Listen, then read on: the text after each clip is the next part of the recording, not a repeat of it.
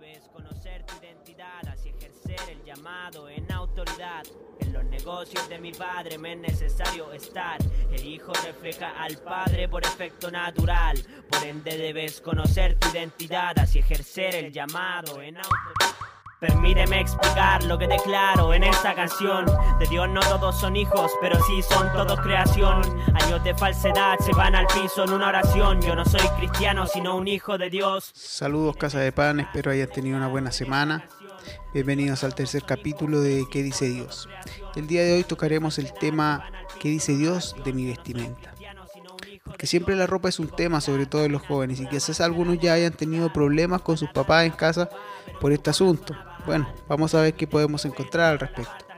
La ropa ha sido una indumentaria utilizada desde el huerto del Edén, pero no desde el principio de los tiempos. Vemos como Adán y Eva se cubren con delantales de hojas de higuera e incluso eh, en Apocalipsis podemos ver cómo se hace referencia a la limpieza de nuestra ropa. Empecemos por un contexto bíblico y es que la vestimenta visible siempre alcanza significados internos, ya que frecuentemente la vestimenta tiene significados espirituales en la palabra. La primera vestimenta surge a causa de la desobediencia y de la vergüenza del hombre, a causa de la conciencia de su desnudez y de su condición delante de Dios, para poder cubrirse de aquel estado vergonzoso. Pero Dios que es tan misericordioso lo que hace es coser y entregarle vestidos de piel a Adán y Eva. Y en la Biblia podemos ver cómo la vestimenta que utilizaban hombres y mujeres eran túnicas para ambos.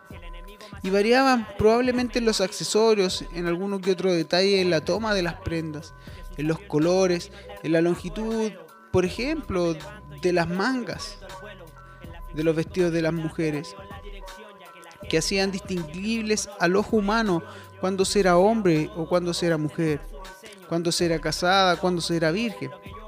Y a lo largo de la historia podemos ver cómo la vestimenta ha tenido cambios rotundos en estilos, colores, telas, etc. Llegando hasta el día de hoy que existen prendas térmicas, por ejemplo, deportivas, clásicas, casuales, elegantes, que se adecuan a las necesidades de nuestra actividad pero que nos brindan un soporte inmenso y son muchas, muchas, muchas veces de gran utilidad para nosotros en estos tiempos. La vestimenta ha ido modificándose de acuerdo a las necesidades, primeramente climáticas, pero también a las estéticas, a, a, las, a las eras, a las estaciones, a las modas. Y eso podemos verlo si estudiamos la historia de, de la vestimenta. Los diseños o estilos incluso los colores de la ropa han sido indicadores del estado, de la riqueza, de la posición y del género de una persona. Por ejemplo, los reyes utilizaban túnicas reales para diferenciarse de los plebeyos. Existían pieles y telas de saco, un material grueso que era incómodo y doloroso de usar, que se utilizaba durante los momentos de dolor, de luto, que simbolizaban el dolor interno por la pérdida, por ejemplo, de un ser amado. También para mostrar el arrepentimiento, como lo podemos ver en Jonás capítulo 3, versículo 5, o incluso llegar a utilizarlo para llorar una tragedia de tipo político, como también lo podemos ver en la palabra. Las prostitutas en ese tiempo utilizaban cierto tipo de forma de vestimenta y podían ser reconocidas por, por ellas. Accesorios como por ejemplo los cinturones de cuero eran signos de pobreza o ascetismo. Elías y Juan eran, por ejemplo, uno de los que lo utilizaban. En fin, vemos cómo la vestimenta otorga información de amplio espectro en una sociedad.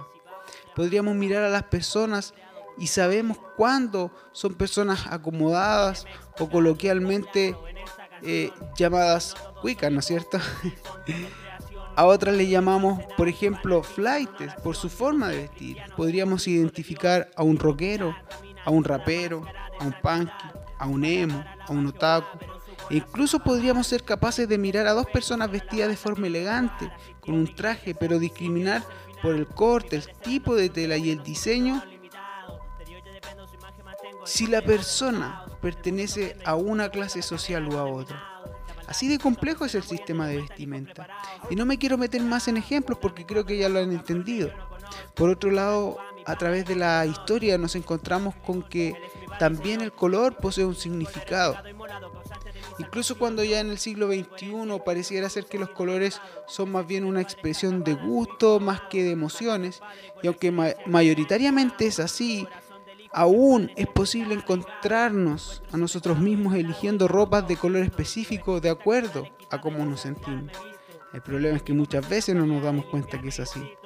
Tenemos, por ejemplo, el color negro utilizado desde los inicios como símbolo de luto, de pena y de dolor. Es más, los vestidos de silicio eran de color oscuro, como negro o ceniza. Aunque algunos lo ocupemos, por ejemplo, para poder vernos más delgados. Pero también tenemos el color blanco o colores muy brillantes como símbolo de alegría. Por ejemplo, en la Biblia podemos ver ropas blancas que simbolizan la pureza.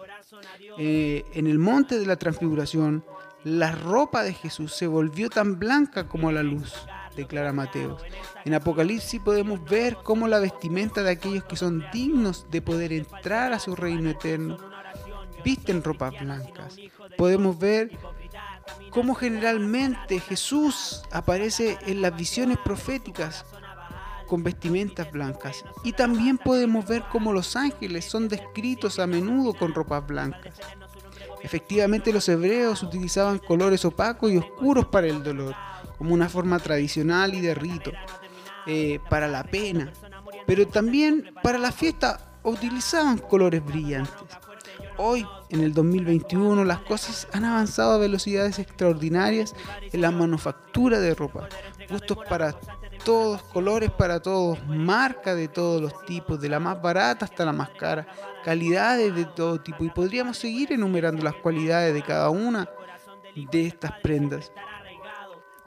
Y es entonces que nos surge la pregunta, en el siglo XXI, y como hijo de Dios, ¿cómo debo vestirme? Y es que habitualmente al cristiano se le enseña que existen ciertos estereotipos de vestimenta específicas para un hijo de Dios. Y podríamos decir que existen consejos de parte de Dios para cómo poder elegir de forma sabia lo que debemos vestir. Si deseas comprarte alguna marca, puedes hacerlo. Si deseas elegir un color, lo puedes hacer. Si deseas, utilizar cierto diseño, lo puedes hacer, pero debes tener clara cuáles son las reglas de un hijo de Dios y del estándar de un hijo de Dios para poder elegir de forma adecuada. En la Biblia uno de los parámetros que Dios establece en la ley mosaica que es una de las más importantes es que el hombre y la mujer podían utilizar vestimentas apropiadas para su género.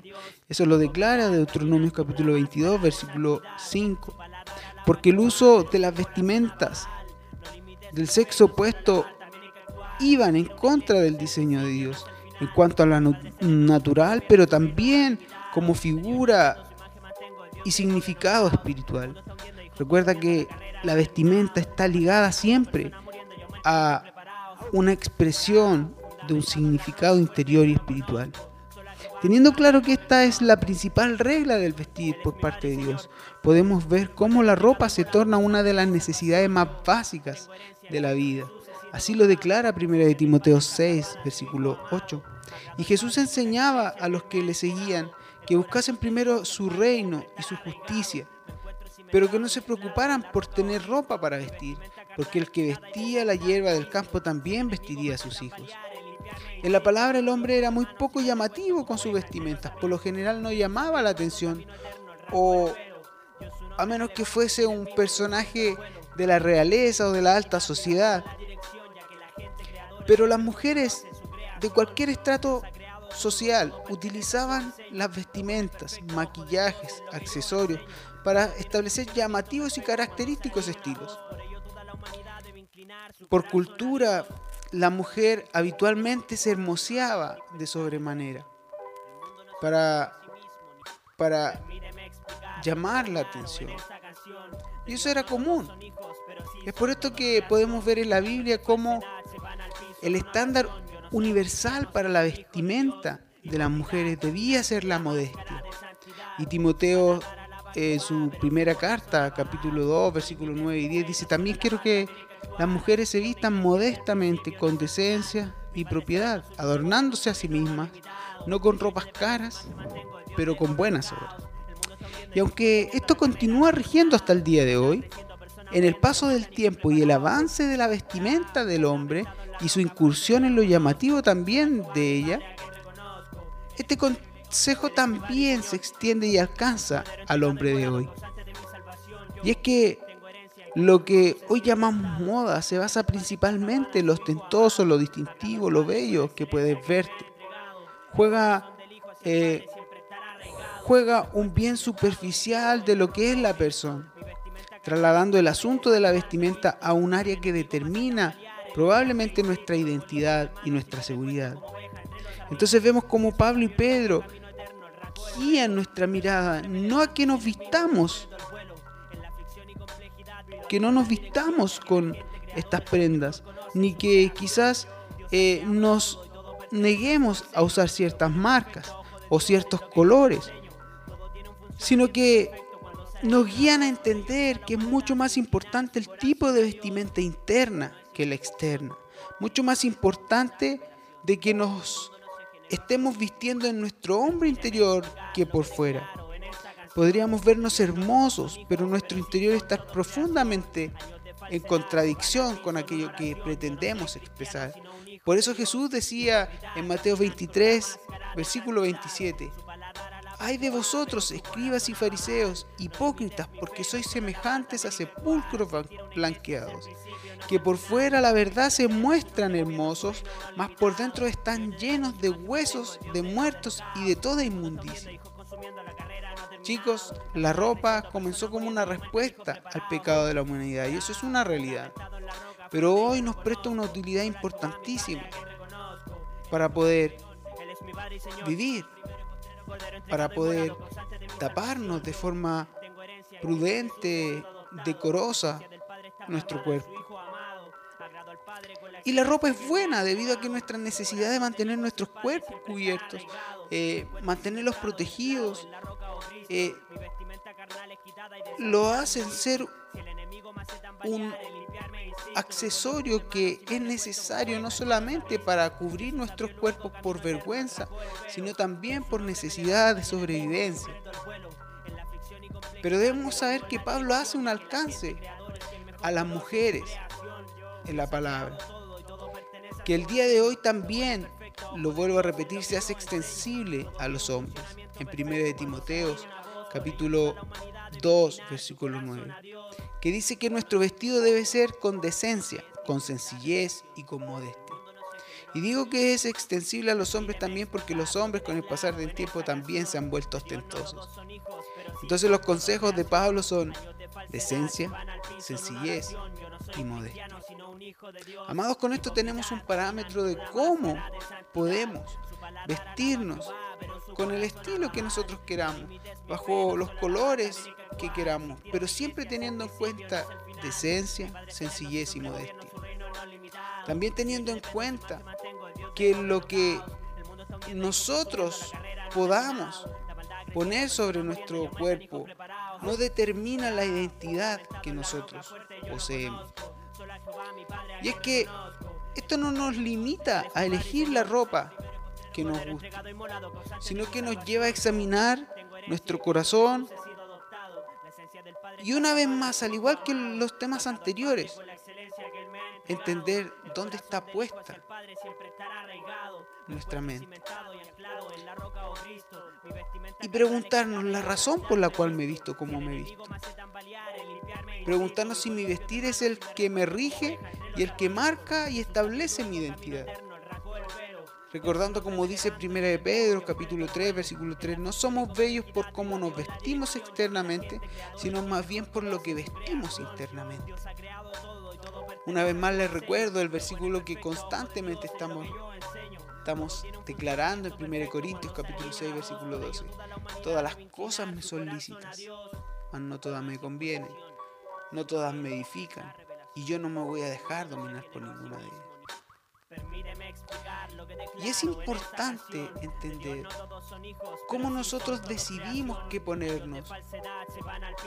No solamente por lo que puedo o no puedo, porque puedo elegir lo que me gusta, pero debo analizar también, aún en estas cosas que probablemente puedan ser tan simples, cómo represento, cómo establezco una conducta que aunque pueda vestir el, la prenda más cara que existe en el mercado, la puede aportar con decencia, con sencillez y con modestia. Siendo ejemplo en conducta, en fe, amor, pureza. Y es importante que nos detengamos en esto para poder entonces decidir correcta, sabia y prudentemente. Esto no nos limita a vernos quizás a la moda o vernos eh,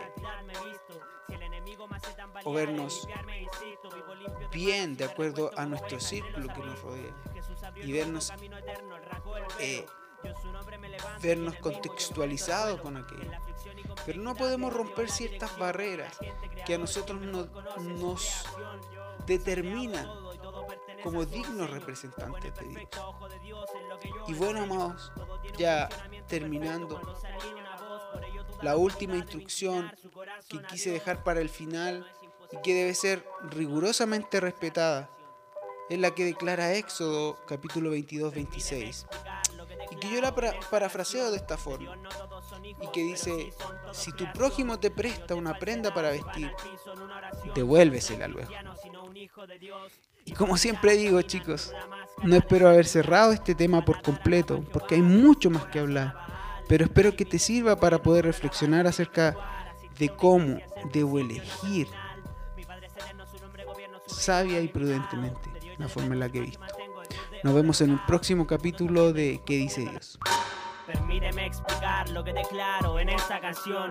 De Dios no todos son hijos, pero sí son todos creación. Años de falsedad se van al piso en una oración. Yo no soy cristiano, sino un hijo de Dios.